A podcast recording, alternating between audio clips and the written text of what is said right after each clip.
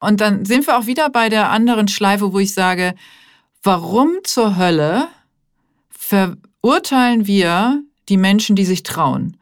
Warum zeigen wir mit dem Finger auf die Leute, die es versuchen anders zu machen? Warum sagen wir, äh, du passt nicht in die Gesellschaft, du bist anders? Warum lassen die anderen uns zum Beispiel, die, die mutig sind, äh, warum lassen die uns uns scheiße fühlen? Ja, warum versuchen die uns mit minderwertig äh, zu fühlen? Du kannst dich nicht fokussieren, konzentrier dich mal auf eine Sache. Du bist immer so so und du bist immer so und du bist immer so. Jetzt mach doch mal, wie man das so macht. Ja, also auch klassisch Spruch meiner Familie: So macht man das halt. Wo ich immer gesagt, wer ist eigentlich Mann und warum soll ich diesem Mann folgen?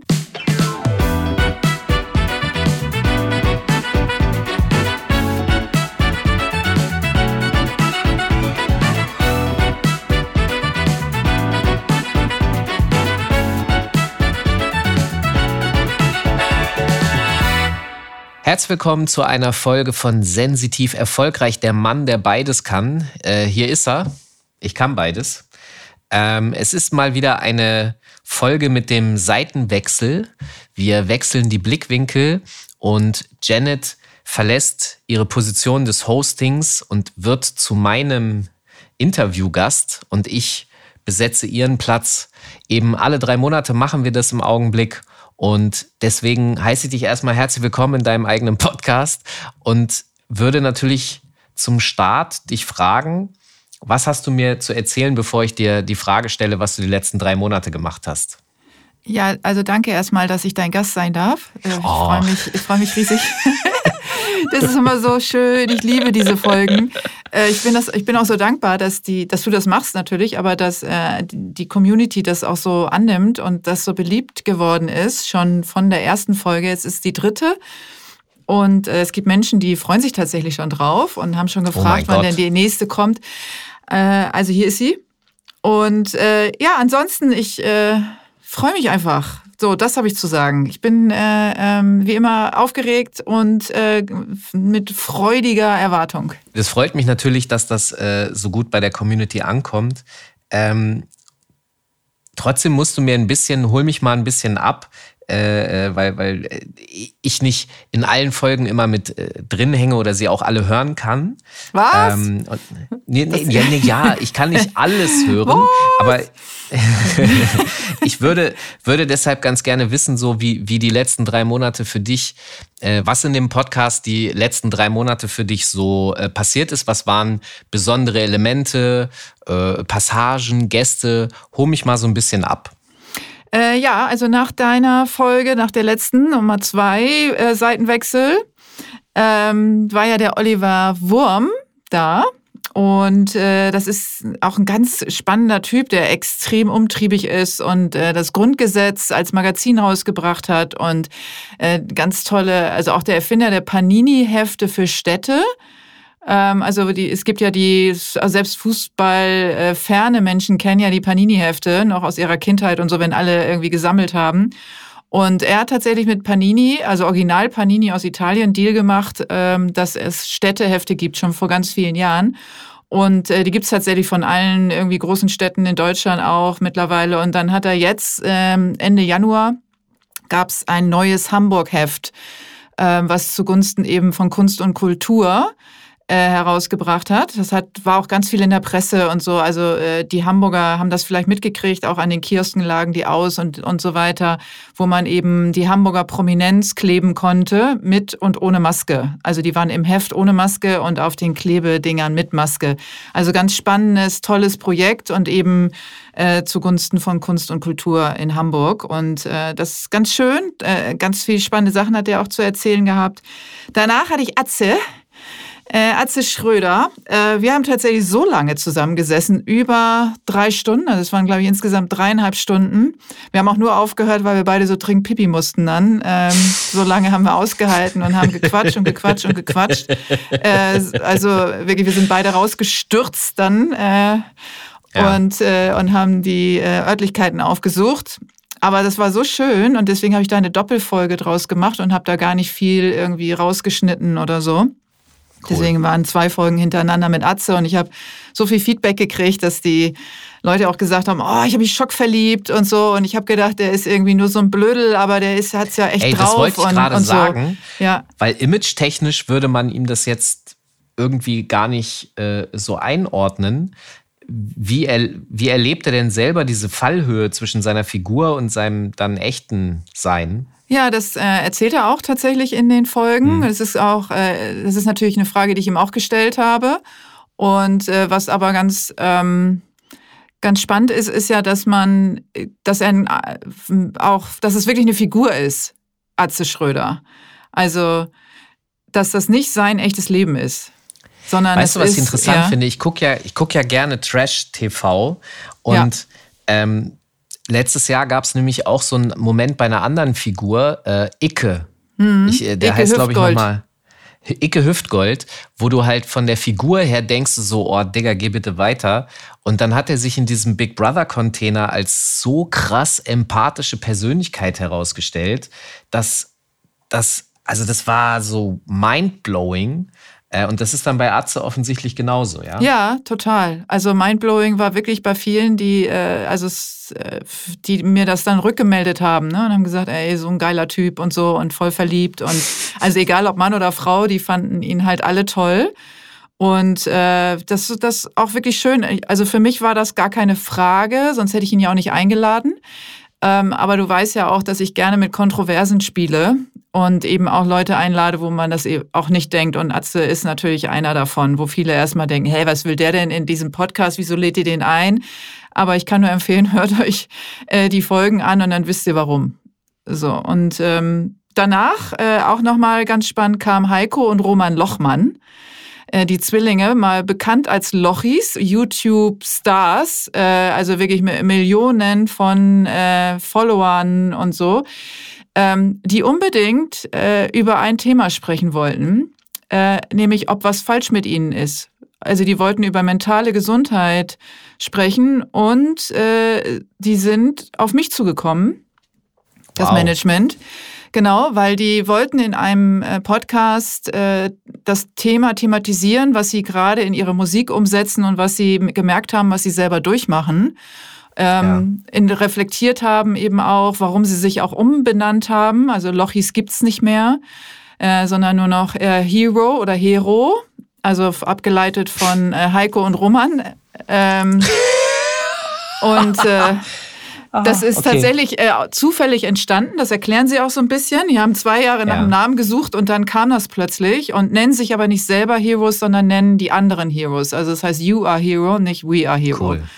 Und äh, ganz schön, ganz nah, ganz offen, erfrischend nett. Ich habe die in Berlin äh, aufgenommen. Äh, das war so toll mit denen. Das hat mega Spaß gemacht. Die sind 21, werden jetzt 22 bald und sind so reflektiert. Die haben schon zehn Jahre Karriere hinter sich. Ähm, ja. Und äh, das hat richtig, richtig doll Spaß gemacht. Und auch die Fans und also wirklich Zucker, ne? was ich für Nachrichten gekriegt habe von deren Fans, äh, wie die ja, das auch gefeiert dir. haben und ähm, ganz, ganz toll. Also auch äh, wer da noch zuhört, jetzt Riesenkompliment an die Community, auch so süß wie deine, nur ein bisschen jünger. oh. Schatz der musste, genau, der musste jetzt raus. Ja, also das ähm, spannend. Dann habe ich äh, tatsächlich auf, auch auf deinen Rat hin Du hast ja auf mich eingeredet schon mehrfach und dann kam das auch von anderen Stellen eine Folge alleine aufgenommen. Da habe ich mich ja echt für zu durchringen müssen. Äh, Fokus habe ich die genannt. Ähm, das hat mein Sohn tatsächlich äh, mir vorgeschlagen, ich soll die so nennen, weil ich den Fokus lege auf Inhalt. Ähm, ich habe gedacht, wer will denn mich jetzt eine Stunde einen Monolog führen hören? Ähm, na, ich weiß, du schüttelst den Kopf, sorry, aber ich meine, das sind so Gedanken, die man sich so äh, stellt, wer hört mir denn jetzt alleine zu, wenn ich keinen Gast dabei habe. Ähm, ich habe es aber gemacht. Ich habe gedacht, so jetzt mache ich das einfach. Und äh, das war extrem aufregend. Und vor allen Dingen, weil ich mir auch den Vorsatz gemacht habe, ich lese nicht ab. Weil ich habe gedacht, wenn ich jetzt eine Stunde vorlese, äh, dann schlafen mir die Leute ein und schalten irgendwann ab, sondern ähm, frei sprechen.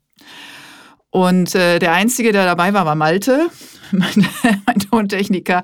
Äh, und äh, das war. Grüße. Ja, Grüße an Malte, bist wieder dabei hier gerade, sitzt ähm, draußen vorm Fenster. Und ähm, ja, das war spannend und sehr, sehr aufregend. Und äh, ich erkläre halt, das, was ich habe auch vorher die Community gefragt, was wollen sie denn wissen eigentlich? Und äh, unisono kamen zwei Themen. Äh, und zwar, wie erkenne ich, dass ich sensitiv bin? Ähm, und wie gehe ich mit sensitiven Kindern um? Das war immer, das kam immer und immer wieder. Und darüber spreche ich in der Folge 31 Fokus. Ähm, also nochmal so grundsätzlich, was ist eigentlich Sensitivität und vor allen Dingen, ähm, wie erkenne ich das an mir selber? Und da, ja. Mhm. Da, hätte, da hätte ich gleich mal eine Zwischenfrage. Ja, bitte. Ist es, äh, in, in, also ich, ich, ich bin davon überzeugt, dass das ja sich auch vererbt. Ähm, ja. Wie ich jetzt festgestellt habe, ist, also meine Mutter ist definitiv auch äh, HSP.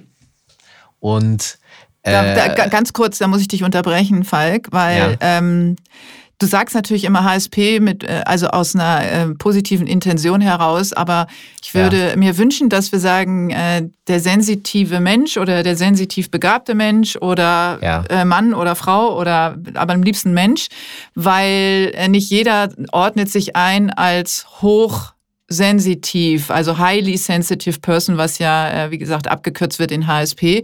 Deswegen lass uns äh, sensitiver Mensch sagen, damit sich äh, auch die Gruppe insgesamt, die ich ansprechen will, auch wirklich angesprochen fühlt. Okay? Ah, okay. Ja, ich, ich muss zugeben, dass ich das halt, weil ich es für mich so als HSP kennengelernt habe und dieses Kürzel, das hat sich dann, das frisst sich so in meinen Kopf, aber ähm, verstehe natürlich, wie du das meinst und äh, werde auf jeden Fall versuchen, darauf zu achten. Wenn es mir nochmal rausrutscht, dann äh, weis mich bitte nochmal darauf hin, aber ich werde versuchen, das äh, für mich zu lernen. Äh, ich habe aber noch eine Frage zu diesem eben Vererben, weil ich nämlich überzeugt bin, ich sehe das in meiner Mutter äh, und es beschreibt ehrlich gesagt auch, ich verstehe sehr viel besser die Ereignisse ihres Lebens und ihren Lebenswerk unter der Einrechnung, dass, es die, dass sie sensitiv ist. Ähm, aber die Frage wäre, gibt es nicht sensitive Eltern, die sensitive Kinder haben? Also wo beide Elternteile nicht sensitiv sind?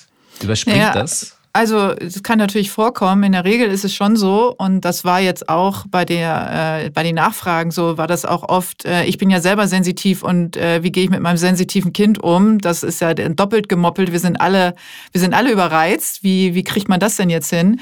Also es ist schon so, dass dass oft die Eltern, also mindestens ein Elternteil, ja, aber ähm, ich würde jetzt auch nicht ausschließen, dass das auch mal überspringen kann. Ne? Also ich habe mir da auch viele Gedanken bei mir selber gemacht, ne? weil äh, ich immer gedacht habe, Gott, meine Mutter, ist die jetzt tatsächlich sensitiv oder nicht? Also bei meinem Vater hätte ich.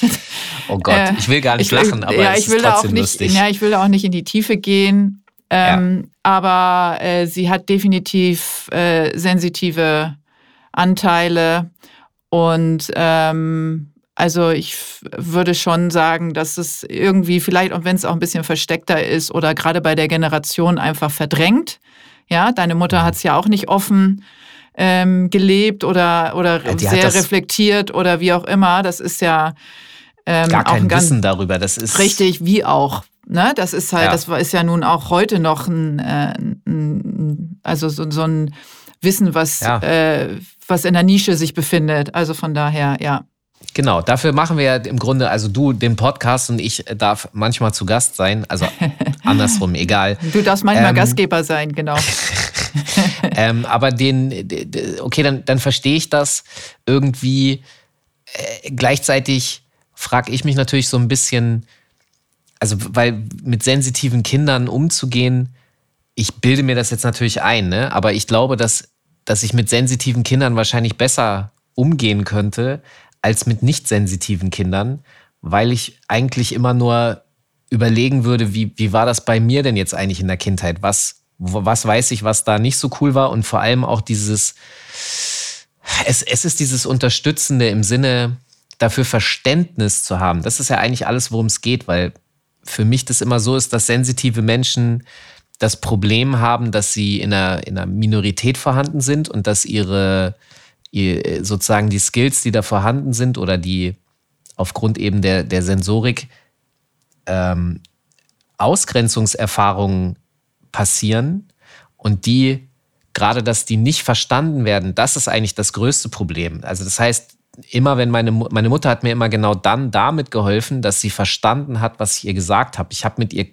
wir haben natürlich über viele Dinge auch unterschiedliche Meinungen und uns auch mal gestritten, weil ich mein Zimmer nicht aufgeräumt habe. Aber in der Basis, was Gefühle und, ähm, und diese Mechaniken, die sozialen Mechaniken betrifft, da hat sie immer verstanden, was ich gesagt habe und hat mir geholfen, indem sie, also mal so ganz billige, ganz billiges Beispiel, einsteigen beim Flugzeug.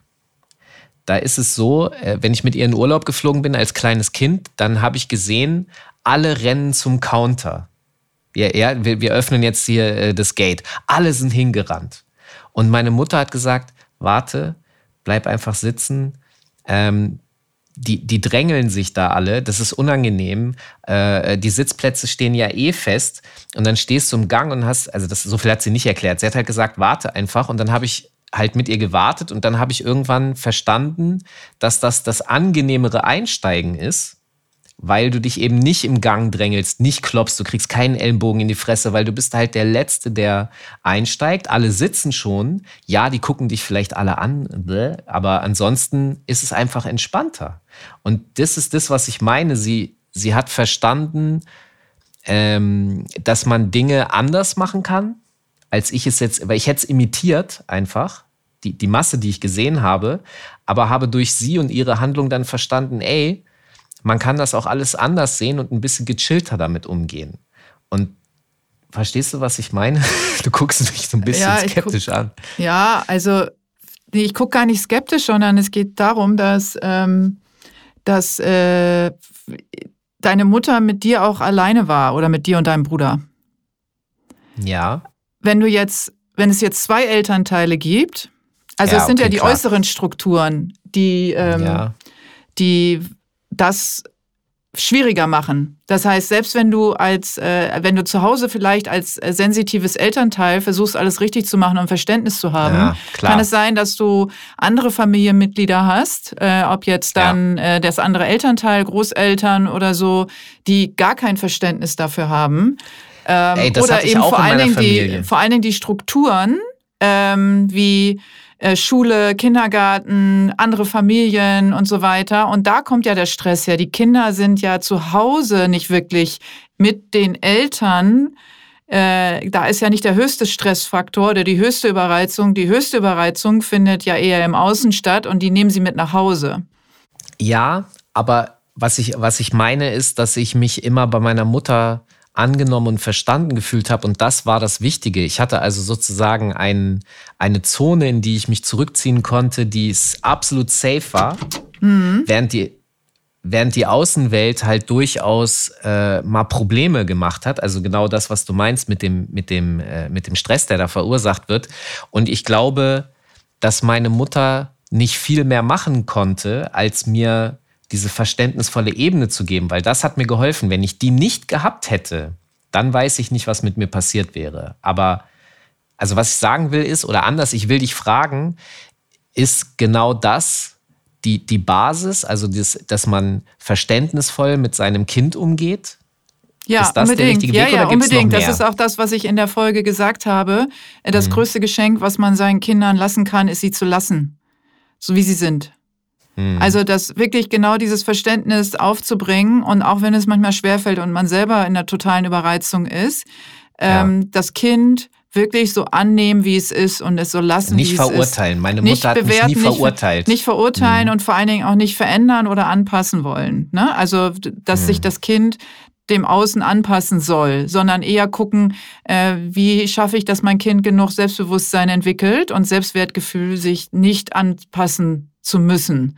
Ja, mhm. und dann ist natürlich, da sind die Schulsysteme und so weiter, also da brauchen wir gar nicht mehr weiter drüber sprechen. Das geht zu ja. weit. Die sind natürlich äh, überhaupt nicht angepasst an die Bedürfnisse.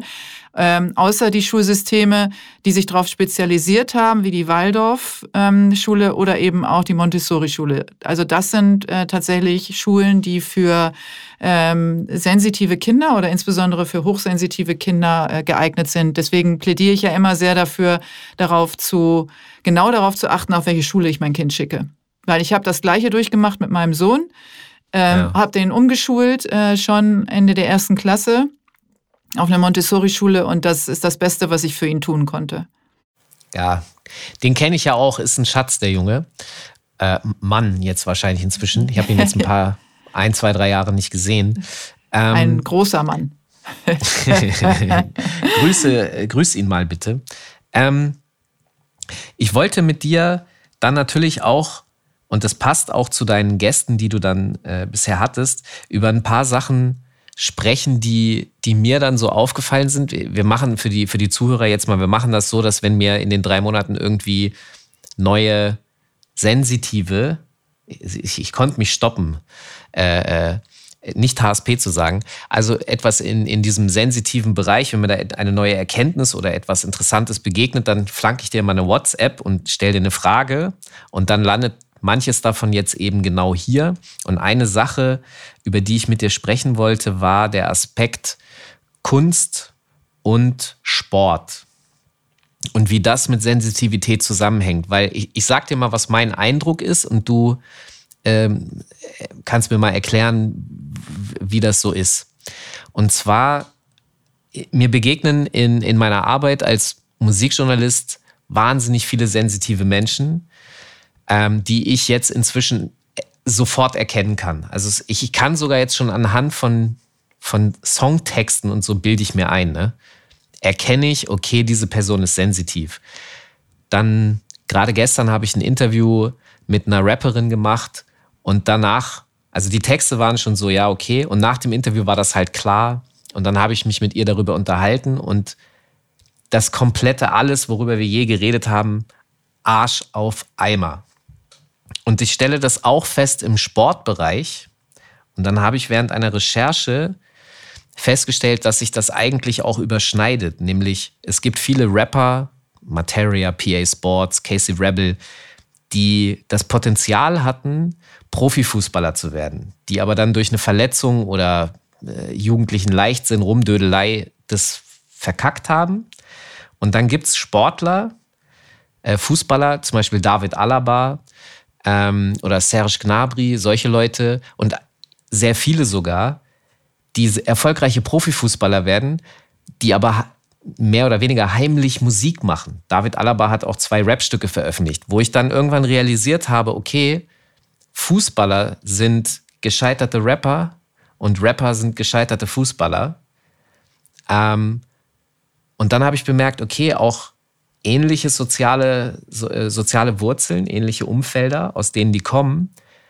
Und mir war klar, das sind alles Menschen, die nicht in diesen normalen Strukturen, die, diesen normalen Karriereweg gehen konnten. Und es gibt jetzt offensichtlich diese Spielfelder, auf denen man dann trotzdem eine erfolgreiche Karriere machen kann. Ähm, aber ich glaube, dass sie in dem normalen Betrieb gescheitert wären. Also das, was du vorhin im Grunde mit der Schule gesagt hast und dem, dem Unterschied zu Montessori und der, der, dem normalen Schulsystem. Ist da was dran? Ist Kunst und Sport eine Art Ausweichsektor für das, wie immer man das normale Arbeitsleben da nennen mag? Aber ist das so? Ähm, also für mich gehört Sport und äh, und ho hohe Sensitivität tatsächlich genauso wie äh, alles, was künstlerisch ist, sehr eng zusammen. Ähm, spannenderweise äh, spielte auch sehr stark ADS und ADHS mit rein. Ähm, ja. Also, weil die meisten, die können wir auch gleich noch mal so ein bisschen äh, drauf eingehen auf ADS und ADHS, aber nur mal so schon grob gesagt. Es ist dieser, ähm, also ein Großteil drückt sich aus ähm, durch Sport oder eben durch künstlerische Betätigung ähm, oder durch beides. Und äh, das heißt also, diese ganze Flut von, äh, von, von Sachen, die in einem stecken, ähm, die wollen ja irgendwo hin, die wollen irgendwo raus. Und die einen, äh, die können das künstlerisch umsetzen oder setzen es künstlerisch um und die anderen setzen es in Bewegung um. Bei beiden ist es ein, äh, ein Drang nach ähm, etwas nach außen zu tragen und umzusetzen. Also das ist so diese, diese Bewegung, die im Hirn stattfindet ähm, oder die Bewegung, die im Körper stattfindet. Aber es muss sich was bewegen und es muss vor allen Dingen ein Fluss, ein ständiger Bewegungsfluss drin sein. Das heißt also auch dieser äh, Leistungsdrang. Ja, also wirklich nicht zu sagen, ich mache mal ein bisschen Sport als Hobby, ich mache mal ein bisschen Musik als Hobby, sondern äh, es muss permanent gefüttert und bedient werden. Deswegen wird es zum Leistungssport und äh, oder es wird zum professionellen Künstler. Ja, ähm, wie viele auch Musiker äh, sitzen stundenlang äh, an, äh, an, an musikalischen Stücken. Ich, ich selber kann das nicht, aber gerade jetzt, wo es, also wo es mittlerweile viel am Computer auch gemacht wird und viel rumgemischt wird und so, ähm, ist das ein, ein, ein Tool, weil du kannst da permanent dranbleiben und die verlieren sich auch darin. Und es muss raus. Es ist, ist halt ein Bewegungsdrang, der im Hirn stattfindet, äh, der entweder den Körper steuert oder eben ähm, die künstlerische Ausdrucksform steuert. Und äh, deswegen ja, klar, ja. Also für mich ist das natürlich, wir, wir, sprechen, oder ich spreche immer so oft, für mich ist das logisch, ne? Ähm, wenn man das einmal verstanden hat, wie das funktioniert, ähm, dann birgt das auch wieder diese Logik. Und vielleicht darf ich auch gleich ähm, da nochmal einen Schritt zurückgehen, wenn du mir erlaubst. Du bist ja hier der Moderator. Nee, klar, sag. Ähm, weil ich habe ich hab mir nochmal Gedanken gemacht, äh, weil die Frage, die du ja auch mir gestellt hast in der Zwischenzeit, also in den letzten drei Monaten, eine von diesen WhatsApps, die ich von dir kriege, ähm, war halt eben diese spielerische Herangehensweise ähm, ob das irgendwie so äh, sensitiv, äh, was mit Sensitivität zu tun hat. Also Erwachsene, in Anführungsstrichen, die immer noch so spielerisch unterwegs sind. Und ich finde, das passt ganz gut, wenn man das so ein bisschen voranstellt, weil das ist äh, der, der bunte der bunte Mensch. Also es ist wie so eine Tüte mit, äh, mit so Gummibärchen, die alle möglichen Farben, die man sich nur vorstellen kann, haben und alle möglichen Geschmäcker.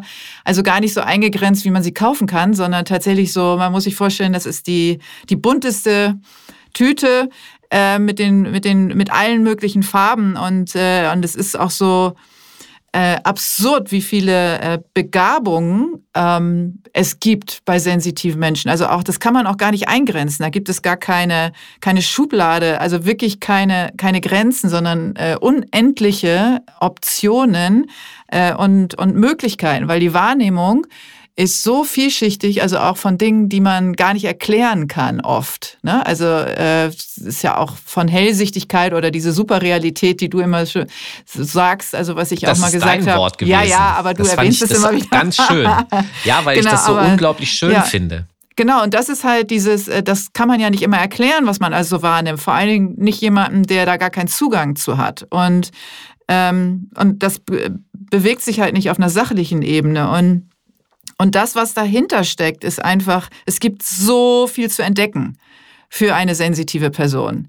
Also äh, diese, diese kindliche Neugier wird halt niemals gestillt und, äh, und dieser Entdeckergeist, ja, der, der hört niemals auf, weil es, das ist so unerschöpflich, weil es halt äh, überhaupt gar nicht ähm, äh, gar nicht erschöpfbar ist und, äh, und das Leben wird halt auch so bunt wahrgenommen. Es gibt so viele so viele Möglichkeiten. Und äh, was, was ich ganz schön finde, ist, dass für einen sensitiven Menschen, ähm, der so gestrickt ist, auch Diversität Normalität ist.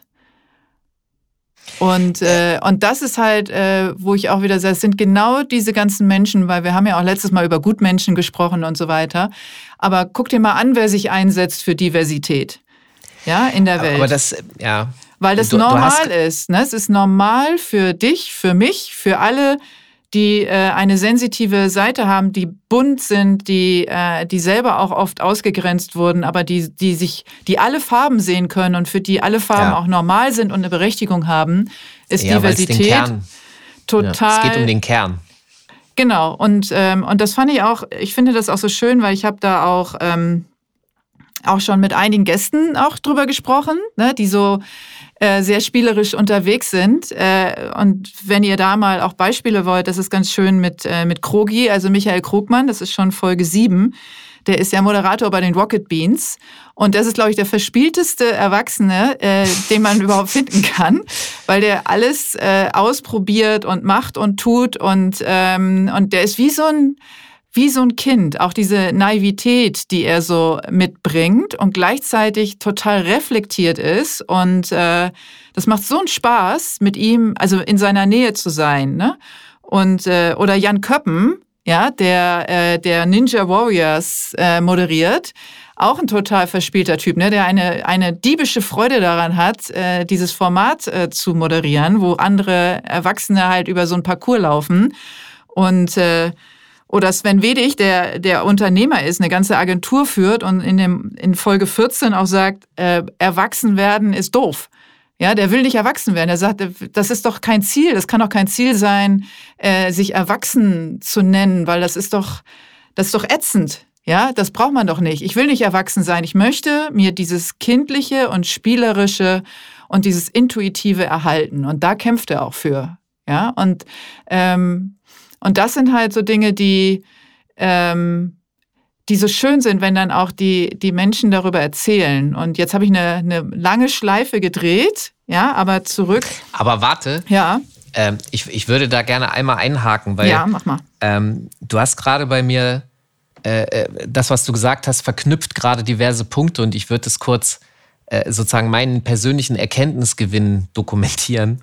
Und zwar ähm, die Frage nach dem Spielerischen habe ich dir deshalb gestellt, weil mir ähm, selbst aufgefallen ist, dass ich, ich, ich empfinde mich manchmal als sehr kindisch. Ja? das sind Momente, die ich natürlich sehr schätze, weil ich mich da 100% frei fühle und einfach mache und es laufen lasse. Zum Beispiel auf dem Punkt Forschung und so, das ist alles für mich ähm, eben genau das. Es ist etwas Spielerisches. Ich lasse mich treiben, ich habe einfach Spaß und äh, halte mich jetzt nicht an irgendwelche Regeln oder sonst irgendwas, sondern ich forschen ist ja genau die Suche nach nach dem, was man noch nicht weiß. Und wenn man da jetzt immer die Regeln, das ist vielleicht jetzt äh, gerade etwas verquer, weil man natürlich Regeln beim Forschen einhalten muss. Als wir uns gestern nämlich darüber unterhalten haben, was dieses Spielerische betrifft, da ist mir äh, aufgefallen, es gibt ja auch eine Spieletheorie. Und es gibt diesen Film Beautiful Mind, wo die Geschichte dieser Person erzählt wird, die die Spieletheorie entwickelt und dass sie so, ähm, ja, welche, welche Probleme die sozusagen im Leben hatte mit imaginären Freunden ähm, und auch ich bin mir nicht mehr ganz sicher, ist schon ein bisschen ja her, der Film, ob der jetzt wirklich als autistisch äh, ähm, äh, diagnostiziert ist oder so. Aber dieser Aspekt, dass alles eigentlich wie ein Spiel ist und dass es mir äh, erleichtert, Dinge zu verstehen, indem ich sie auf eine spielerische Art versuche wahrzunehmen. Also mal ganz simpel so soziale Kontakte, jetzt keine Ahnung, zwischen Mann und Frau im Club, wenn ich mir das als eine Art Spiel vorstelle, hilft mir das, ähm, einfacher Lösungen zu finden und überhaupt diese Systematik zu verstehen und habe mich dann gefragt, und das frage ich dich jetzt kurz, aber eigentlich hast du mir die Frage theoretisch schon vorhin beantwortet, nämlich mit diesem Forschen. Ähm, diese, dass jemand eine Spieletheorie entwickelt, dürfte ja damit zusammenhängen, dass er auch alles wie ein Spiel betrachtet hat. Und diese Spieletheorie ist ja bis heute sehr wichtig, weil sie sogar in politischen Verhandlungen und so weiter benutzt wird, weil, weil es geht ja darum, wie komme ich, wie kann ich das Spiel gewinnen?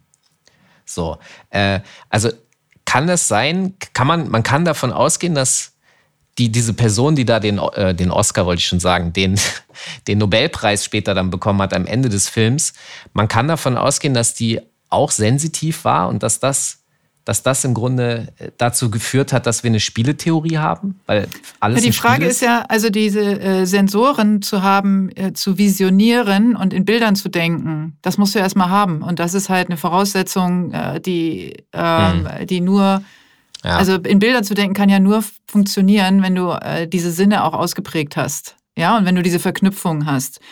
Aber und, dann hast du im Grunde auch die hm. Erklärung, weil es ist ja Fußball spielen. Ja. Und wenn man sich das mal, wenn man, also das Ding ist, wenn man sich das mal ganz objektiv betrachtet, sind da ja 22 erwachsene Menschen, die einer Kugel hinterherrennen und ihr Ziel ist es, diese Kugel in einen Kasten zu treten. Und eigentlich ist das, äh, also gesellschaftlich gesehen ist das natürlich gelernt und respektiert und akzeptiert, aber eigentlich ist es eine Kindertätigkeit, auch wenn hochprofessionell ausgeführt. Aber da hat man sozusagen Respekt dafür, für dieses Kindliche, das die erwachsenen Männer da machen und an ganz vielen und Frauen natürlich auch und an ganz vielen anderen Stellen werden Kinder aber immer als zurückgeblieben, dümmlich, klein, die sollen ruhig sein und so abgetan und diese Wertigkeit des Spielerischen ist, also dann im, im Sport ist es akzeptiert. Da ist das dann plötzlich alpha-männlich und alles toll. Warum weil sich damit viel Geld verdienen lässt? Oder was glaubst du, warum das da anerkannt ist. Weil damit hast du die Frage im Grunde auch beantwortet, dass dieser Sektor tatsächlich ein Sektor für sensitive Menschen ist, weil, es, weil sie da für anerkannt werden, dass sie ihre Sensitivität ausleben. Ähm, da muss ich dir widersprechen, weil, okay. es nicht, weil es nicht weder bewusst noch anerkannt ist. Das ist ja das, wo ich okay. schon seit vielen, vielen Jahren äh, für kämpfe, dass die äh, Spieler, die spielerisch ähm, mit dem Spiel umgehen, sensitiv mhm. sind und äh, aber nicht als diese offiziell auftreten dürfen. Ähm, und auch nicht als diese respektiert werden, sondern äh, das verstecken müssen.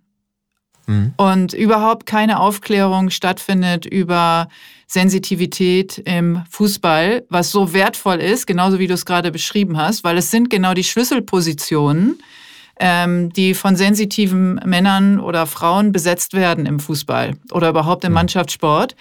Ähm, also die Spielmacher sozusagen. Weißt du, was oder, mir dabei oder auffällt? Oder auch der, äh, der, der Torwart. Ne? Also genau, du musst kurz dein Wort halten, damit ich meinen Satz zu Ende führen kann. Ich weiß, du bist jetzt ganz aufgeregt. Ähm, also weil es ist genau dieses äh, das Spiel erkennen, bevor das Spiel gespielt wird. Das heißt, das es ist sind, das, was du ja. Ist, du hast das vorhin nämlich bei mir freigeschaltet in der Sekunde, weil du musst ja genau, es ist immer die Rede von diesen Räumen und so. Er ja. rennt in die mhm. Räume, die und ich sitze dann vorm Fernseher, weil ich die nämlich nicht erkennen kann. Meine Sensitivität ist woanders. Aber jetzt verstehe ich plötzlich, dass das, dass Leute Dinge sehen, die viele andere nicht sehen können und deswegen sind die in dem entscheidenden Moment an der richtigen Stelle, die Kugel da reinzukicken. Ja, und das, das ist, ist genau, schon. ja, das ist genau der Punkt, den ich, äh, den ich runterbete seit Jahren, seit Jahren, wo ich sage, ähm, ihr profitiert davon, dass es diese Männer gibt, gibt im Sport, im Leistungssport, im, äh, im Mannschaftssport oder auch im Einzelsport, aber ihr profitiert davon, dass es diese Menschen gibt, die vorausschauend einen Spielzug erkennen können, die den Ball in den Raum bringen, weil sie erkennen können, wie sich die anderen bewegen, bevor die sich bewegen. Oh, das und, ist so krass. Äh, und aber nicht dafür abseits des Spielfeldes respektiert werden. Und das ist da, ja. wo ich dir widerspreche, weil sie werden nicht dafür gefeiert, dass sie äh, die mhm. Sensitivität besitzen, das Einfühlungsvermögen für das Spiel, sondern sie ja. werden als, äh, also es wird das rausgepickt, also sozusagen die Rosinen rausgepickt, wie du bist äh, strategisch, ähm, du kannst äh, äh, logisch ähm, das Spiel erkennen, deswegen bist du der Spielmacher, bla bla bla. Vielleicht wird das Einzige, was noch ähm, was noch akzeptiert wird, ist, dass man ähm, empathisch ist und dann vielleicht Kapitän wird, weil man ein guter Ansprechpartner ist für die anderen und das wird ja schließlich gebraucht, weil das wird alles Klar. gebraucht. Was aber diese Person abseits des Spielfeldes braucht, ja, das wird überhaupt nicht beachtet, weil nämlich diese Sensitivität kommt mit einer ähm, mit einem Bedürfnis beziehungsweise mit äh, einem bestimmten ähm, Verhalten außerhalb des Spielfeldes. Das wissen wir alle, weil diese ganzen Dinge, die, zu denen wir fähig sind als sehr sensitive Person, ob als Sportler, Künstler oder sonst was, bedeutet auch, dass wir mehr Rückzugsraum brauchen, um all das zu verarbeiten.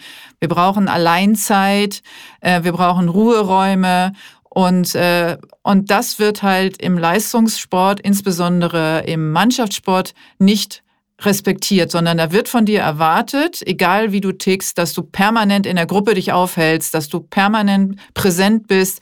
Es gibt viel zu wenig Rückzugsräume und da gibt es, da entstehen dann genau nämlich diese ganzen äh, psychosomatischen Verletzungen. Ähm, da habe ich auch in der Fokusfolge auch drüber gesprochen, ähm, dass sich nämlich dann unbewusst oder manchmal sogar bewusst Sportler verletzen weil das der, die Möglichkeit ist, sich zurückziehen zu dürfen, offiziell. Wow. Ähm, weil sie dann nämlich äh, in eine Therapieform gehen müssen, weil sie dann in die Reha müssen, weil sie dann nach Hause dürfen und, äh, und dann diese Leistungsschwäche eben genau kommt. Also, und das passiert nicht immer bewusst. Also, es will nicht sagen, dass jetzt, jetzt jemand sich bewusst verletzt, sondern eher, dass sie sich in Situationen begeben, wo sie sich verletzen könnten ähm, oder dass sie eben aus einer psychosomatischen Schwächesituation, wir wissen alle, wenn wir ähm, gestresst sind und unkonzentriert, weil wir überreizt sind, dass wir dann in Situationen kommen, wo die Verletzungsgefahr größer ist, beziehungsweise wir anfälliger sind für Krankheiten. Und ja. genau das passiert bei Leistungssportlern, die keine Chance haben auf Erholung während ihrer ähm, Leistungszeit. Und Krass. Äh, genau, und deswegen ähm, kämpfe ich da so für. Und du hast immer gesagt, naja, du und deine Fußballer und so, und ich, das ist ja nicht ich? mein Thema. naja, du sagst immer, dass ich mich ja auch für diesen, für dafür einsetze. Aber nee, Fußball halt, ist nicht so mein Thema. Ja, genau, das meine ich ja. Und, äh, und das äh, verstehen viele nicht, weil sie den Zusammenhang ich nicht sehen. Ich sehe es jetzt aber mit anderen Augen. Na, genau. Und das ist mein, das ist genau das, wofür ich so kämpfe. Das, äh, seht es mal mit anderen Augen. Das sind nicht nur die hochverdienenden äh, äh, geilen Typen, die da irgendwie, ähm, die, die, die alle da so einen Spaß dran haben, sich gegenseitig wegzutreten, sondern mhm. ähm, der, die erfolgreichen Mannschaften, und ich habe auch da schon viele Analysen gemacht und ich habe ja auch schon viel in dem Bereich gearbeitet, haben mindestens ein Drittel sensitiver Spieler in ihrem Kader. Und äh, und das, darauf muss man eingehen. Und das ist da, wo ich so für kämpfe. Aber es ist extrem schwer. Wirklich, weil das ist ein Imageproblem. Ja, genau. Das ist aber auch das, was ich meinte. Also äh, ich sehe jetzt Fußball mit anderen Augen. Äh, tatsächlich, äh, da, da ist wieder das Sensitive und das Anderssehen.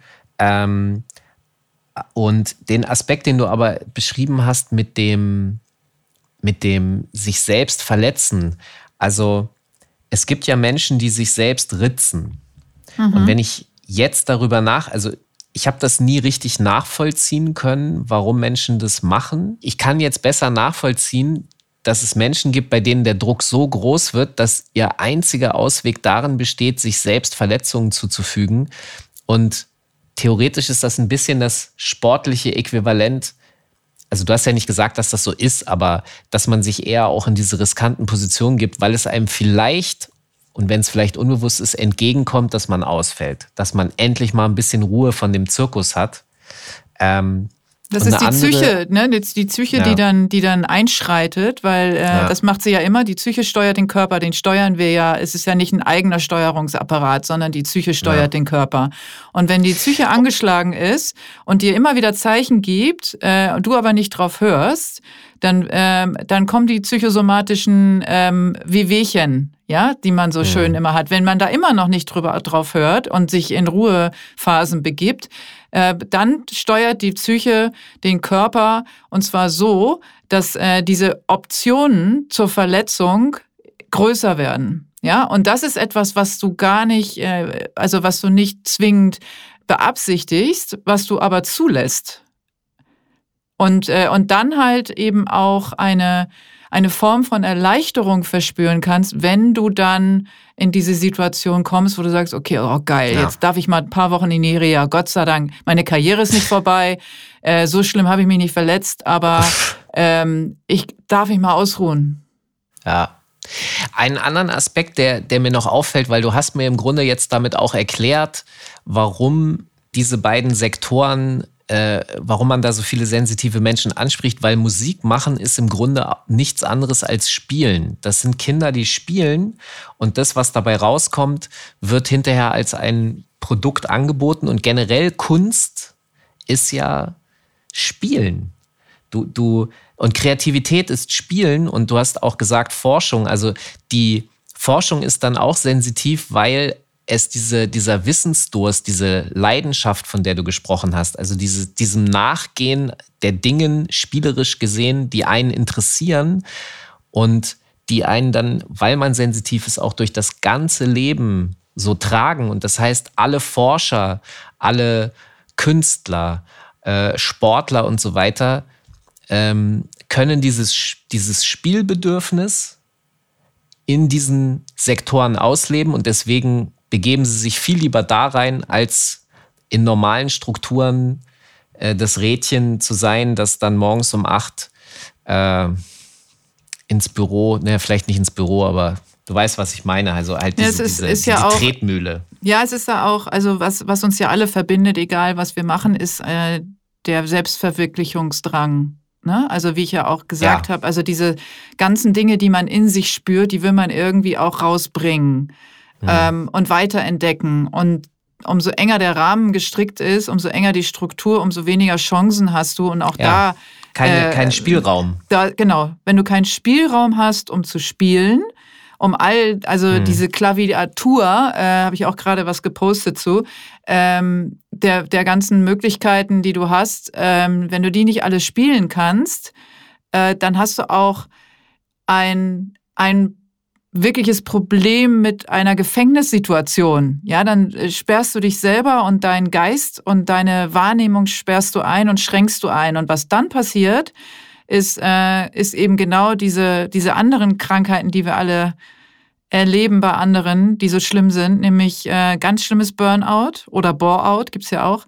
Aber das Schlimmste ist die Depression. Und da gerätst du halt hin, wenn du diesen ganzen Kram nach innen trägst und nicht dich ausdrücken kannst und nicht spielen gehen darfst. Ja, und was dann passiert, wenn du mit der Depression nicht mehr zurechtkommst, äh, ne, ist der Suizid. Und das gibt's einfach auch viel zu häufig leider. Also, wenn wir jetzt über so etwas wie also da schließt sich ja auch der Kreis zu dem, was wir, was wir vorhin mit dem Eltern hatten. Das Verständnis, von dem ich gesprochen habe, was mir meine Mutter gegeben hat, war ja genau der Spielraum. Sie hat zugelassen, dass ich so bin, wie ich bin. Und das hat mir wahnsinnig geholfen, äh, nicht verrückt zu werden bei dem, was ich dann vor der Tür erlebt habe. Ähm, und eine andere Form von Gefängnis oder Einschränkung oder Dämpfung ist ja zum Beispiel, du hast es vorhin schon mal angesprochen, ähm, wenn man Medikamente gibt, also sowas wie Ritalin, das wird ja sehr oft bei ADHS verschrieben. Äh, kann, kannst du mich da mal ein bisschen abholen, wie ADHS und Sensitivität zusammenhängen? Ja, also ADS ist ja Aufmerksamkeitsdefizitsyndrom und ADHS ist Aufmerksamkeitsdefizit-hyperaktives Syndrom. Also das eine, ich schreibe das immer in der Einfachheit, das eine ist so das Introvertierte, ADS, ja, das sich nach innen richtet und, äh, und in dir stattfindet, ohne dass das Außen das mitkriegt. Und ADHS ist halt äh, im Außen in dieser Hyperaktivität sichtbar. Das ist eigentlich auch das Bekanntere, weil ADS natürlich unterm Radar abläuft. Äh, die Dunkelziffer, sage ich mal so schön, von ADS ist, wird enorm sein. Und ich würde mal sogar behaupten, dass fast alle, die äh, sehr sensitiv sind, auch ähm, ADS haben ähm, weil das ist nichts anderes als dieses, dieser Drang, permanent irgendwas machen zu müssen. Ja, und das ist ja das, was ich, was, worüber wir schon die ganze Zeit sprechen. Also sich verwirklichen, etwas nach außen bringen wollen, Gedanken haben ohne Ende, Reizüberflutungen, ja, also alles, was du im Außen wahrnimmst, was dann wieder sich mit dem Innen vermischt, was du innen drin sowieso schon hast. Und äh, entweder explodiert es innen oder außen. Ja, und, ähm, und wenn du keine Form gefunden hast, dich auszudrücken, wie auch immer. Und ähm, ADHS geht natürlich dem Außen tierisch auf den Sack oft. Ja, also wenn, nehmen wir Micha Fritz, unseren gemeinsamen Freund, Folge 5, hört euch das an. Da wird ja schon beim Zuhören ist klar, dass, dass da äh, Hyperaktivität am Start ist. Ähm, und er spricht Definitiv. auch offen drüber. Ähm, und, äh, und das ist halt, also man, man unterstellt dem ADHSler einfach auch mangelnde Konzentrationsfähigkeit, um, impulsives Verhalten, äh, Sprunghaftigkeit, Unpünktlichkeit, ähm, wenig verlässlich, ungeduldig und so weiter. Und das ist auch da. Ja, das ist logisch. schon richtig. Ja, und das ist richtig. Und das ist aber logisch, weil was alles so in dir drin passiert, was alles ist, wird alles getriggert. Alles. Und, äh, und du lebst ohne Filter.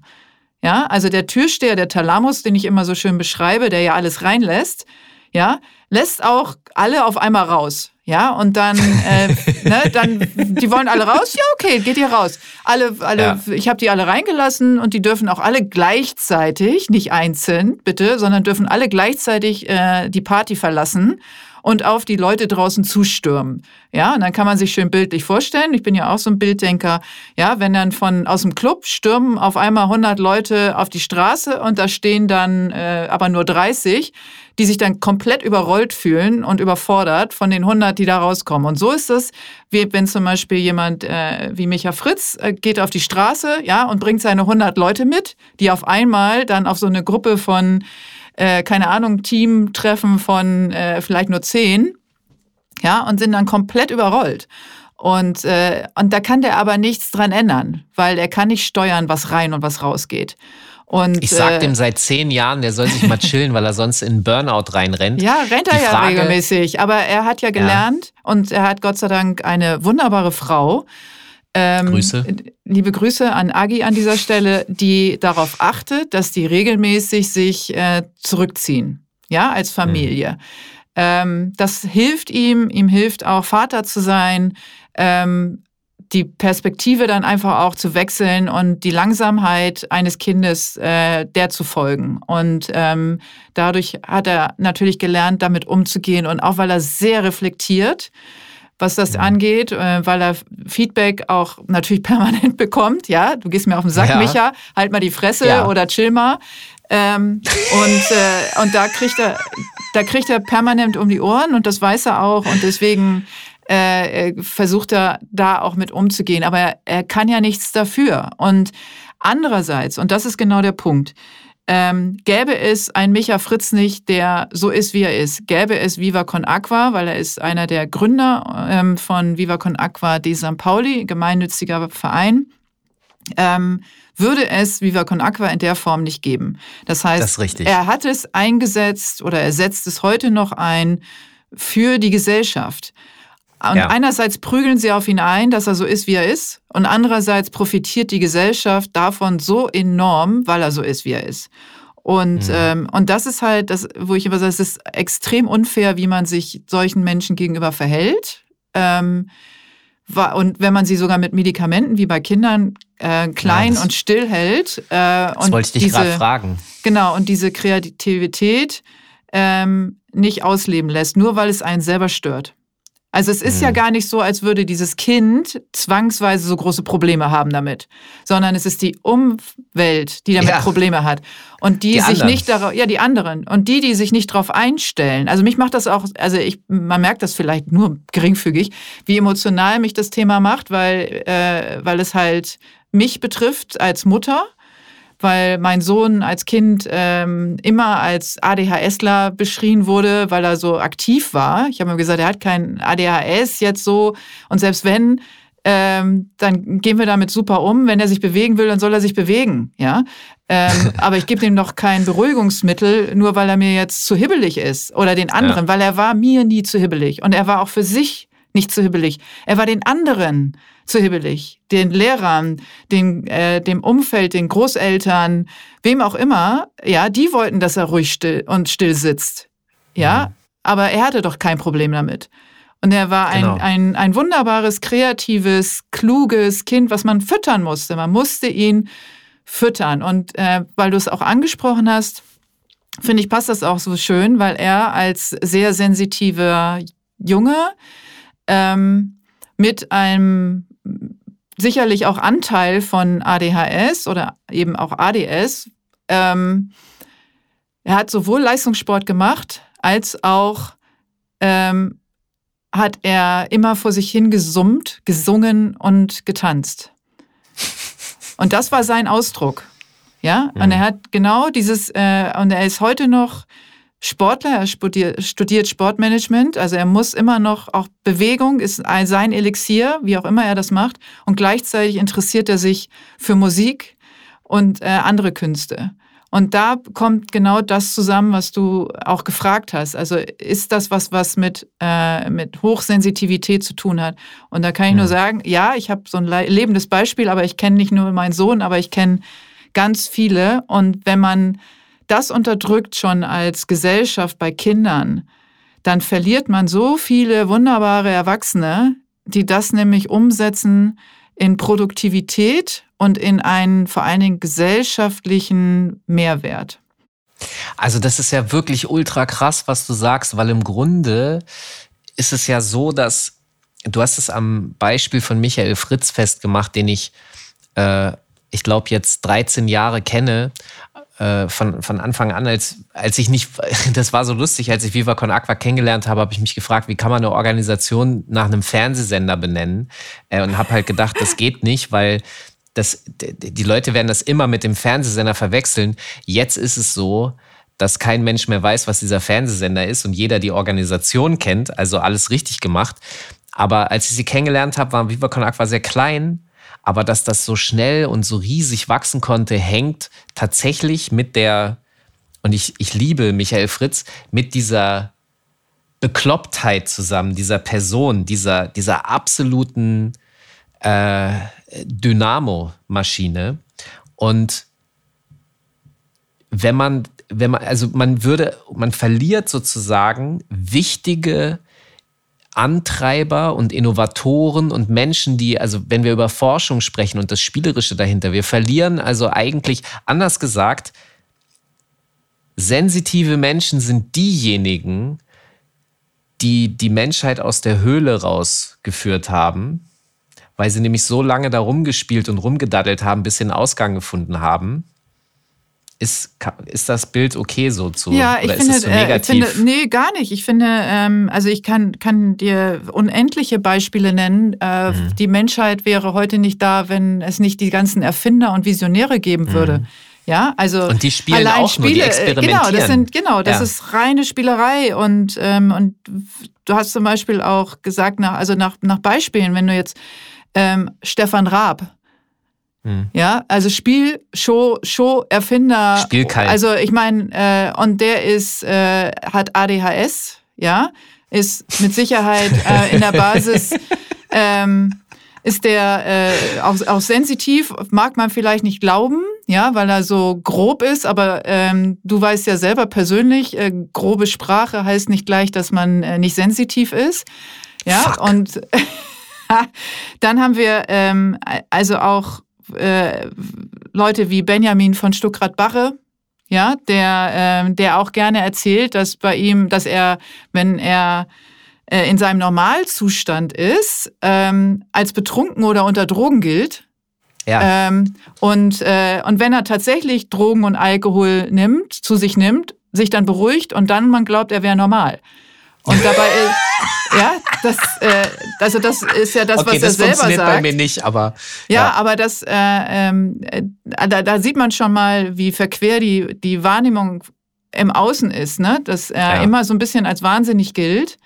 Ähm, wahrgenommen wird, obwohl er einfach, ja, er ist halt, er hat halt ADHS, na und? Aber guck und, mal, das äh, ist und ja das bringt halt eben auch, wie, wie auch ähm, zum Beispiel äh, Justin Timberlake, kennen wir auch alle, Musiker, erfolgreicher Musiker, ähm, ist auch offen damit umgegangen und hat sich äh, 2008, ja, und das sind jetzt schon 13 Jahre her, hat, ist er in die Öffentlichkeit gegangen und hat gesagt, ich habe ADHS, ich habe deswegen Zwangsstörungen und so, aber er ist auch genau deswegen wahrscheinlich auch so ein, also so erfolgreich, weil er einfach nicht aufgibt, nicht nachlässt und wahrscheinlich auch an, seinen, an den Songs oder wie auch immer arbeitet, bis er grün wird äh, und 15 Nächte nicht schläft oder wie auch immer.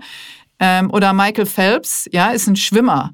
Der ist äh, als Kind schon diagnostiziert worden und den hat man zum Schwimmen geschickt, damit er sich äh, ab, also abregen kann sozusagen. Also damit er seinen Bewegungsdrang ähm, ausleben kann. Und was ist aus Michael Phelps geworden? Ja, einer der besten Schwimmer aller Zeiten. Und ähm, also das ist so, es gibt so, so, so, so, so viele Beispiele. Ähm, und da sind wir wieder bei Musik und Sport zufällig gerade gelandet, ähm, wo, es, wo es darum geht, diese, oder auch spielerisch, wir kennen auch Robin Williams noch, der ja nun leider sich auch das Leben am Ende genommen hat. Aber wie spielerisch ist der an all seine Rollen rangegangen? Du hast richtig gespürt, wie er er hat sich auch mal spielerische Rollen gesucht, ja, wo er wirklich äh, in eine Fantasiewelt auch treten konnte. Und, ähm, und Schauspieler sind natürlich prädestiniert zu spielen und sich in, in, in, in, äh, in Rollen auch rein zu visionieren und reinzufühlen. Und ähm, ja, also ich kann dir Dirk Nowitzki, auch ADHS oder ADS, ja, also der hat nicht ADHS, sondern ADS weil er mhm. ist äh, der introvertierte Supersportler. Ja, und äh, ja, also der auch äh, trainiert hat und trainiert hat, um diesen inneren Drang, diesen Bewegungsdrang, ähm, ich weiß nicht, wer die Doku gesehen hat von Dirk Nowitzki, selbst wer sich nicht für Sport interessiert, es gibt eine wundervolle Dokumentation, ähm, wie er wieder und wieder und wieder bis wirklich, wo man schon denkt, wie kann der noch Körbe übt? aus einer einzigen Position. Ein einziger Wurf, für den er berühmt wurde, hat er geübt bis zum Abwinken, wo man sich fragt, woher nimmt er eigentlich äh, diese Geduld und diese Energie? Aber es ist halt dieser, dieser Anspruch, dieser Perfektionismus und, ähm, und, und ja, dieser innere es, Drang, mh. etwas auch wirklich bis zum Exzess durchzuführen. Es ist die Leidenschaft. Ja. Und und das Wissen, dass, dass man es richtig machen möchte. Du hast vorhin noch sowas gesagt wie, dass es, äh, dass es sozusagen als wahnsinnig wahrgenommen wird, gerne mal. Und, und gerade ADHS, also ein Stefan Raab wird ja ähm, als crazy, ja, der, der wird bestimmt auch sein ganzes Leben gehört haben, Digga, hast du Drogen genommen und der war nüchtern. Ob der jetzt dann ruhiger geworden ist, wenn er, wenn er nichts genommen hat, weiß ich nicht. Aber ähm, der Aspekt dahinter, Kinder werden ja auch gerne als wahnsinnig wahrgenommen. Man sagt ja, wie, wie heißt es nochmal, Betrunkene und Kinder sind unberechenbar. Sagen die Wahrheit. Irgendwie so. sagen die Wahrheit. Sagen Wahrheit. Genau. Ich, ich kenne das auch noch mit diesem unberechenbar. Ähm, und da ist aber dann, das, das macht ja total Sinn, dass man sozusagen wahnsinnig ist, weil in diesem, in diesem Spielen, das, also das verstehe ich dann jetzt plötzlich, in diesem Spielerischen ist es ja so, dass du auch Dinge tust, die, die äh, theoretisch gesellschaftlich gesehen falsch sind oder die, die nicht der Norm entsprechen oder so. Aber das sind ja genau dann die Faktoren, dieses Spielerische, das, das Experimentelle. Ich probiere mich aus und dadurch entdecke ich neue Bereiche, wo auch immer. Das ist wiederum dieses Forschende dahinter. Und das heißt, äh, äh dass, dass ich dass ich die Menschen, die ich bisher vielleicht noch nicht als sensitiv wahrgenommen habe, dass es da für mich jetzt noch einen neuen, nämlich dieses Spielerische und Experimentelle und Forschende, dass ich das da jetzt noch mit rantackern muss, weil es einfach logisch zusammenhängend ist, weil, weil das die, weil das halt, äh, ja, das gehört halt zusammen. Äh, ich ja. wollte hier nur mal gerade reflektieren, dass, das, dass ich ja, gerade ja, einen genau. Erkenntnisgewinn also es gehört, habe. Ja, aber es gehört so viel zusammen, worüber die Leute ähm, zu wenig ja. informiert sind. Also es gibt so viele ähm, Verknüpfungspunkte. Deswegen sage ich ja auch, diese Gummibärchentüte, ne, die ist halt mhm. wirklich extrem bunt und äh, hat so viele äh, verschiedene Geschmäcker.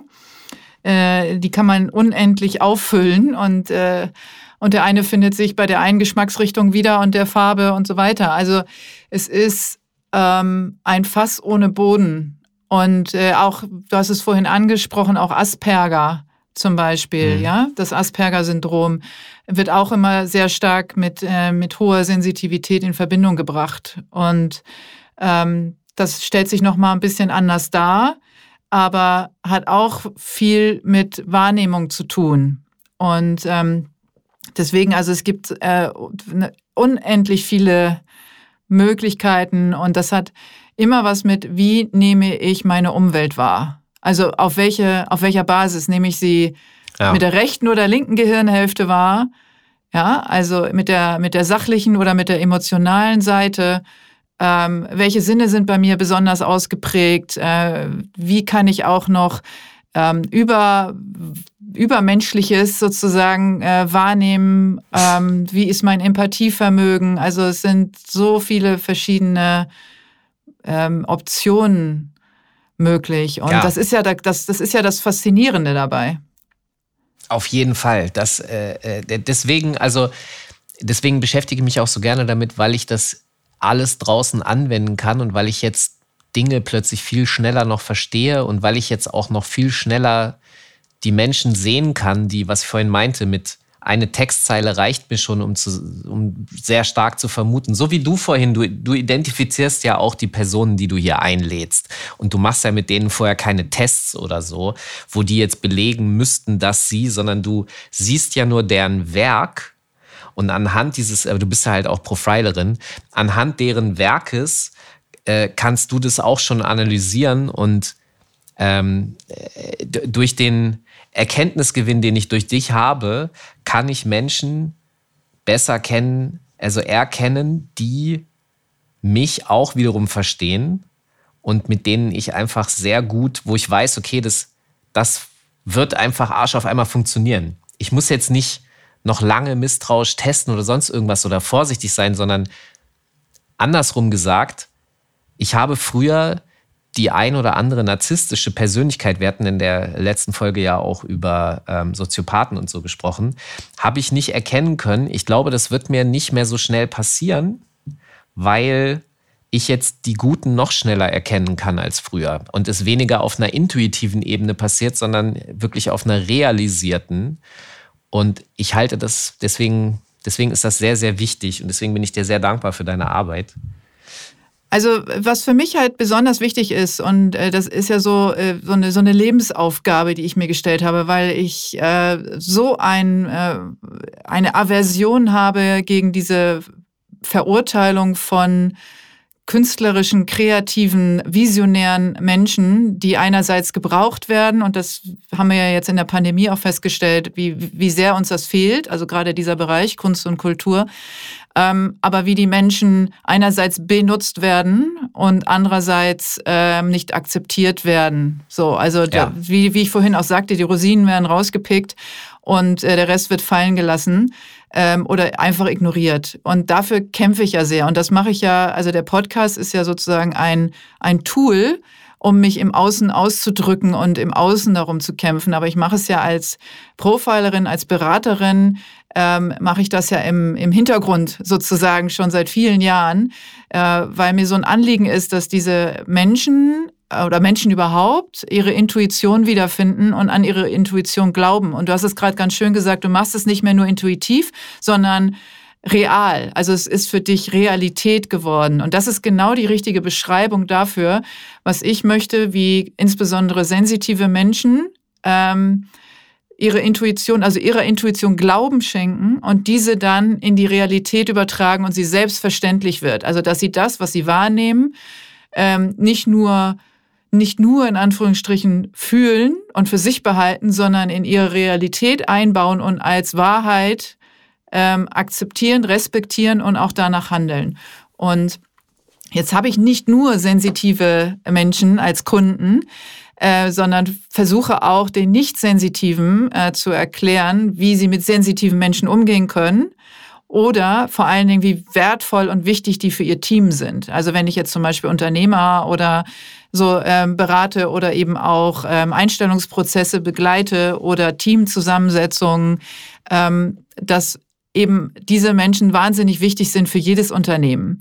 Und dass jeder seine Berechtigung findet, also auch der introvertierte, kreative Geist äh, eine Stimme bekommt. Und ähm, aber das Wichtigste ist jeden Einzelnen und deswegen tatsächlich sind auch durch den Podcast sind die Einzelberatungen ähm, äh, gestiegen, also die, äh, die Anfragen, die ich bekomme ähm, weil viele sich entdecken wollen und wollen eben diese Sicherheit jetzt finden und sagen, ey, ich, ähm, ich spüre in mir, dass ich mehr zu mehr fähig bin, dass mehr da ist als das, was ich im Moment nutze. Ich kann das aber nicht wirklich selber herausfinden. Ich brauche da Unterstützung und da ähm, helfe ich bei. Und das mache ich wahnsinnig gerne, weil nämlich daraus so viel Tolles entsteht, weil ich bleibe auch, ob ich die danach die Menschen weiter berate oder nicht, aber ich versuche in Kontakt zu bleiben, um zu gucken, was ist denn geworden aus dem, äh, was wir gemeinsam ähm, dann auch als Ziel formuliert haben ne? oder wo ich ge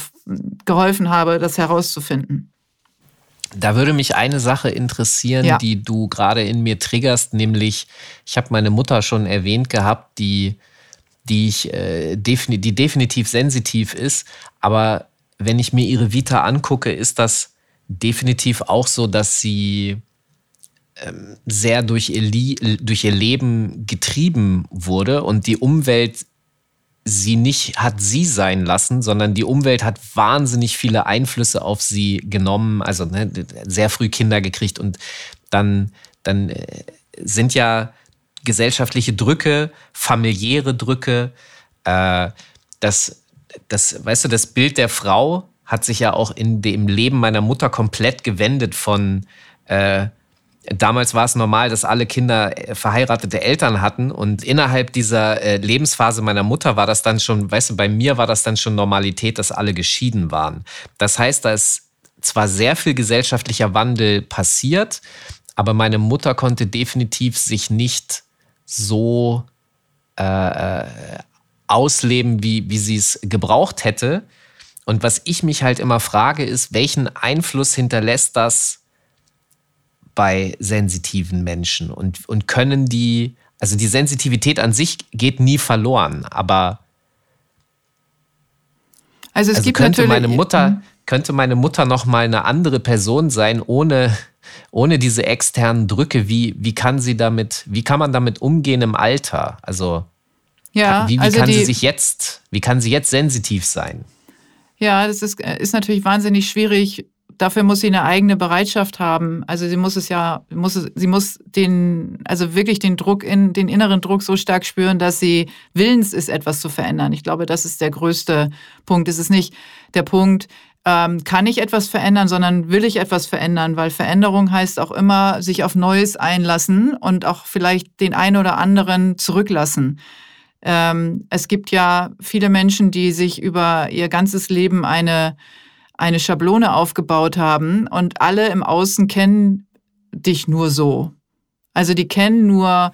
Ja, du äh, funktionierst. Die, ja, du, du, du funktionierst auf eine bestimmte Art und Weise. Du bist so, du, du hast den Job, ähm, den machst du schon ewig. Äh, du hast, äh, bist jetzt meinetwegen auch auf Familienvater, ähm, weil ich da auch mal einen Kunden hatte, tatsächlich, der in einer sehr hohen Position äh, war. Und, äh, und der sich bei mir sozusagen geoutet hat, ja, der mich ähm, intuitiv äh, als Beraterin gefunden hat und hat sich dann geoutet als jemand, der sehr unglücklich ist in dem Leben, was er führt, weil er eigentlich lieber ähm, sich weicher, sensitiver, verletzlicher zeigen würde. Der war auch über 50 ähm, der war schon sogar über 60 und hat gesagt, aber wie soll ich das meiner Familie erklären? Wie soll ich das äh, meinen Mitarbeitern erklären? Wie soll ich den Weg dahin finden? Und das meine ich mit, diese Veränderung kann halt extrem groß sein und das Unverständnis im Außen kann irreparabel sein. Das heißt, es kann sein, dass die Ehe nicht mehr funktioniert, es kann sein, dass der Job nicht mehr funktioniert, ähm, und dafür Aber das ist muss so krass, was du sagst. Das heißt ja, dass mhm. diese Personen eine Rolle gelebt ja, genau, haben. Eine Rolle. Eine, die gerade bei Männern und äh, ist das halt eben ähm, sehr stark verbreitet, dass die eine Rolle gelebt haben, weil es in der Generation Ü50 oder Ü60 noch normal war, äh, dass sie der Versorger sind, der Hauptverdiener. Ja, wenn sie, wenn die Kinder gekriegt haben. Und ähm, und auch dieses bestimmte Rollen, also dieses, äh, diese Erwartungshaltung von den Eltern, also von den Eltern dieses Mannes, ja, ähm, das, was er beigebracht bekommen hat, das, was er vorgelebt bekommen hat von, von der Generation darüber, ähm, das passt einfach überhaupt nicht mehr zu dem heutigen Bild. Das, äh, also die jüngere Generation heute, ähm, die lebt komplett anders. Also da gibt es sicherlich noch ein paar, also aber das ist eine Minderheit, die noch dieses alte Rollenverständnis haben äh, und weiter in der Familie übernommen haben. Aber der Großteil der ähm, der jungen Männer, wenn wir da jetzt mal bleiben, definiert ein anderes Rollenbild und lebt anders. Und dann kriegst du sozusagen so den Spiegel vorgehalten, wahrscheinlich sogar von deinem eigenen Sohn, der sagt, äh, Papa, also so wie du will ich auf gar keinen Fall werden. Ähm, und dein verstaubtes Rollen, äh, Rollenbild und, äh, und warum bist du jetzt hier der Einzelversorger? Äh, warum äh, zeigst du dich nicht mal verletzlicher äh, und so weiter? Und der Vater dann denkt, scheiße, ja, würde ich gerne, aber wie soll ich das denn jetzt anstellen? Und kriegt das also so vor, also wie so ein, äh, wie so ein Hammer über den Kopf gezogen, äh, noch aus den eigenen Kreisen und ist so in einem Strudel drin, ähm, von dem Neid auf, auf den eigenen Sohn vielleicht sogar. Du kannst das leben, was ich nicht leben kann. Ähm, ich freue mich für dich, aber gleichzeitig hätte ich das auch gerne.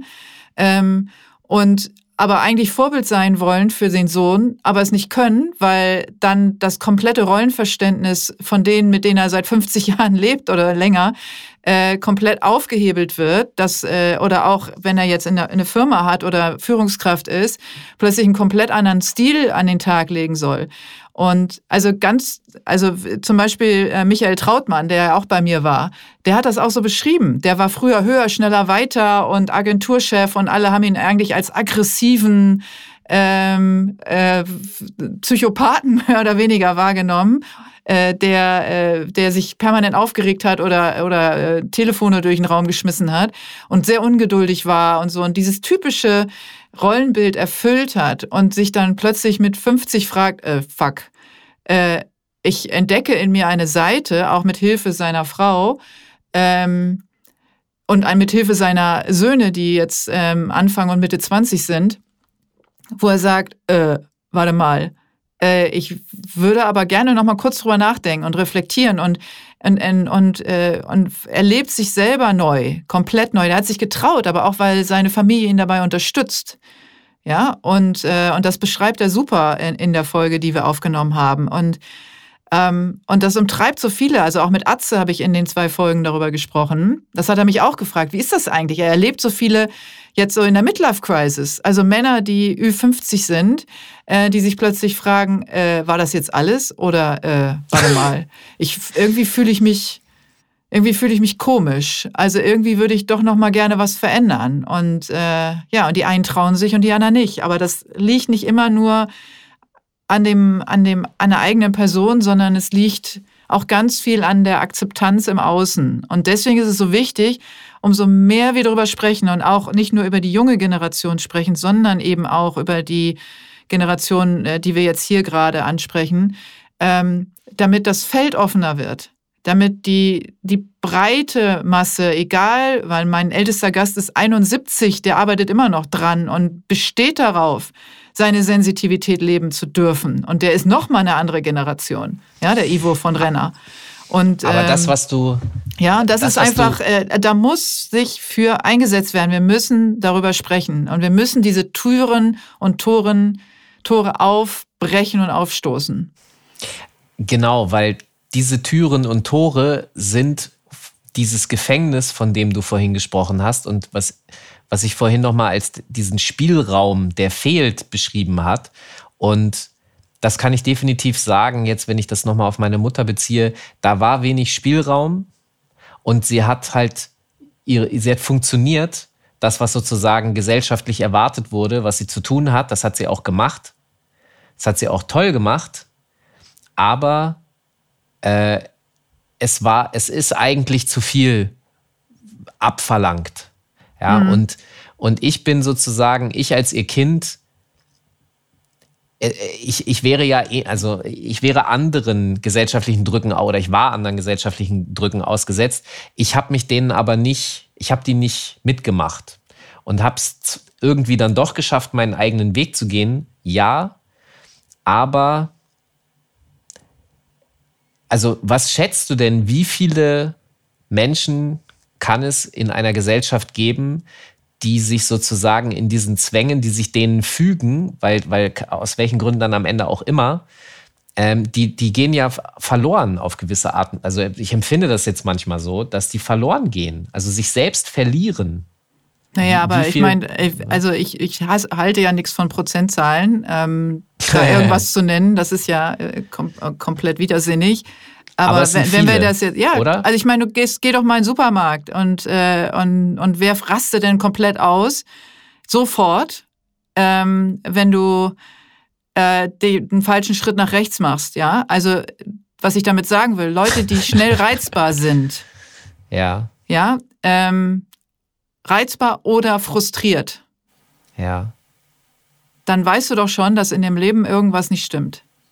Und ob das okay. jetzt äh, die Umstände sind, wie sie leben, oder die innere Unzufriedenheit, ähm, weil okay. sie nicht die ja. Personen leben können, die sie sind, ähm, liegt ja dann auf der Hand. Und die kennen wir doch alle. Und das sind ganz schön viele.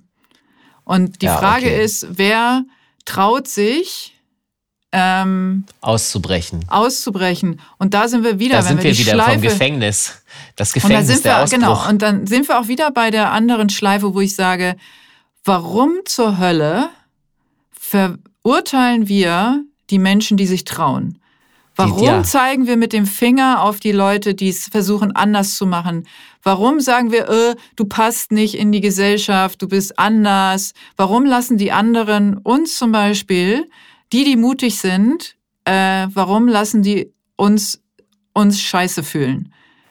Ja, ja, warum versuchen Neid. die uns mit minderwertig äh, zu fühlen? Du kannst dich nicht fokussieren, konzentrier dich mal auf eine Sache.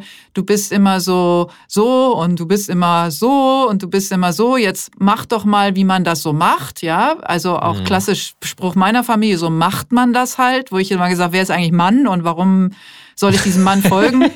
ja, und äh, ne, also dieser, dieser Spruch auch und dass äh, Christoph äh, die, die letzte Folge, der auch sagt, ähm, ich, ich, warum soll ich irgendetwas folgen, was keinen Sinn macht für mich?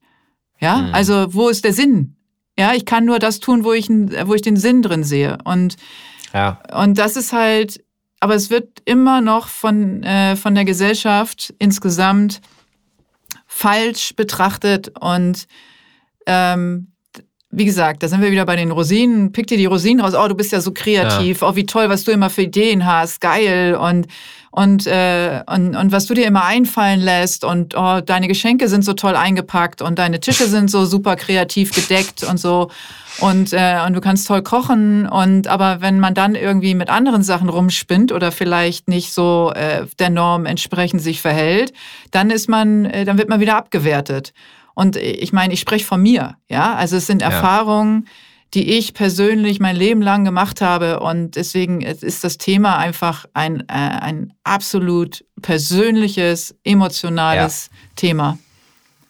Ja, das ist, äh, das ist auf jeden Fall das, aber dafür ist es ja gut, dass man diesen Podcast hat, um, um solche Sachen zu erkennen und um äh, sozusagen den eigenen Mut zu entwickeln und dazu stehen zu können äh, das zu tun, was für einen selbst das Richtige ist. Ähm, und ja, also vielen Dank erstmal, dass ich dir, dass du mir wieder so viele Erkenntnisse heute gegeben hast und dass du diesen Spielesektor jetzt für mich nochmal freigeschaltet hast. Das ist jetzt ein neues, neues Sensitiv, ich wollte schon wieder HSP sagen. Das ist ein neues Sensitiv-Level. äh, ja, vielen Dank auf jeden Fall. Ja, ich danke dir natürlich, äh, wie immer. Also ich äh, äh, also ich darf ja sagen, teilt Leute, also alle, die die zuhören, damit wir die Chance haben, die Thematik nach außen zu verbreiten und, äh, äh, und zu multiplizieren sozusagen, äh, teilen, teilen, teilen. Das äh, traue ich mich jetzt zu sagen an dieser Stelle, weil du gesagt hast, ich soll das auch mal immer öfter sagen. Ja. Ähm, und äh, das geht weiter, dieses Format. Also mit Falk, das macht irre viel Spaß und äh, euch offensichtlich auch, nicht nur mir und ihm. Und äh, es gibt auch wieder dann eine Folge 4, 5, wie auch immer. Wir machen auf jeden Fall weiter. Und natürlich möchte ich auch an dieser Stelle sagen, dass es noch andere Menschen gibt, ähm, die diesen Podcast unterstützen, weil der ist ja äh, unabhängig. Und ähm, also es gibt eine wundervolle Frau, eine Fotografin, die jetzt für unsere Folgen die Fotos ähm, gemacht hat und macht, die Angela Reinhardt, die ist eigentlich äh, Gebäude- und Räume-Fotografin. Äh, Guckt mal bei ihr bitte aufs Instagram-Profil. Die macht äh, ganz, ganz tolle Fotos, aber die kriegt auch irgendwie hin, Falk und mich gut aussehen zu lassen. Also zumindest äh, einigermaßen. Ähm, was aber nicht an ihr liegt, sondern an uns. Und ähm, wow. also die äh, Angela ist, ähm, ist wirklich, also guckt euch mal an. Also vielen, vielen Dank an dieser Stelle, auch äh, honorarfrei als Unterstützerin äh, dieses Podcasts. Dann natürlich Tontechnik, Studio kommt wie immer von Hafengold oder wie in Hamburg immer. Und äh, der Tonmaster haben wir schon erwähnt, der Malte da draußen. Da grinst er, könnt ihr nicht sehen, aber ich äh, richte mal liebe Grüße aus an alle Hörer von Malte. Das darf ich bestimmt, äh, da nickt er. Und äh, deswegen, äh, ich bin ganz, ganz dankbar. Also eben dir und all diesen Menschen, äh, die einfach sagen, wir machen das für, ähm, für das Thema und unterstützen hier so gut wir können. One Love, wie One wir im Hip-Hop immer sagen. genau. Also von daher, genau. Ähm, danke, cool. Falk. Danke dir. Und äh, ich kann den Teilaufruf nochmal supporten. Äh, ich mache das tatsächlich, dass ich inzwischen Menschen darauf anspreche, wenn ich die Vermutung habe, dass sie sensitiv sein könnten. Ich, ich krieg das hin, ich krieg das hin. Und, ähm, äh, und dann schicke ich denen tatsächlich auch diesen Podcast, weil die, wenn ich mit denen darüber rede, das interessiert die dann natürlich, weil genau aufgrund der ne, die sind ja all, all, die, all diesen Effekten ausgesetzt, über die wir hier sprechen. Also die, dieses Negative, wenn jemand spielerisch ist und so. Äh, und dann gebe ich denen immer auch den Link zum Podcast und sage, hier, hör dir das mal an und liest dir mal zwei, drei Sachen durch. Äh, vielleicht hilft dir das und interessiert dich das.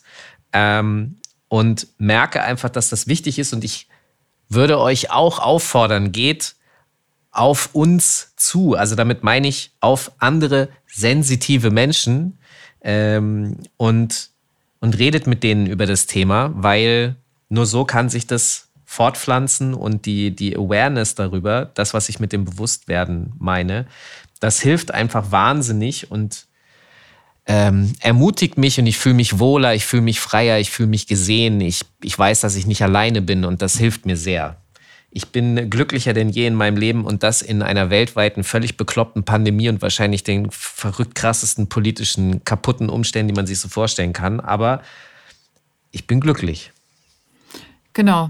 Und ja. ähm, in diesem Sinne, also und also schreiben finde ich immer super. Ich freue mich immer über Nachrichten, äh, konstruktives Feedback natürlich sowieso, aber auch äh, schreibt mir einfach. Und wer einfach da noch individuell mehr Unterstützung haben möchte, ähm, wie gesagt, schickt mir eine E-Mail. Ist immer in den Shownotes sind alle Supporter, alle äh, Profile, alle, also E-Mail-Adresse und so. Also ihr findet uns oder mich. Von daher, ja, tschüss, ne? Würde ich mal so sagen, oder Falk? Tschüss.